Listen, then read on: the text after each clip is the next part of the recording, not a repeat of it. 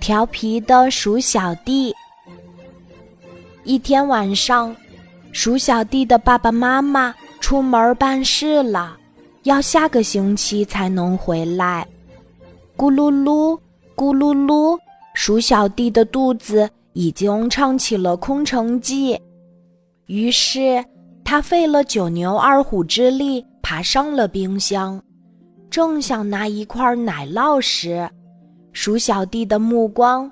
被一台崭新的电脑吸引住了，鼠小弟眼睛一亮，赶紧跑了过去。鼠小弟打开电脑，左按按，右按按，突然，屏幕上出现了一只猫，它瞪着圆溜溜的大眼睛，张着血盆大口，发出喵喵的叫声，好像要吃掉鼠小弟。鼠小弟吓得腿一软，坐在了地上，哇哇的眼泪直流。鼠小弟意识到自己有危险，止住眼泪，打起精神，以百米冲刺的速度跑回了洞里。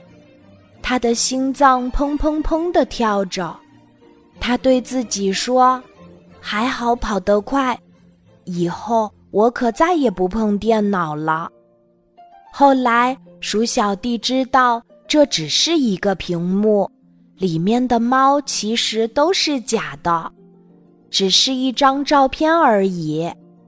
鼠小弟哈哈大笑起来，他笑自己可真傻呀，这真是一只调皮又天真的小老鼠呀。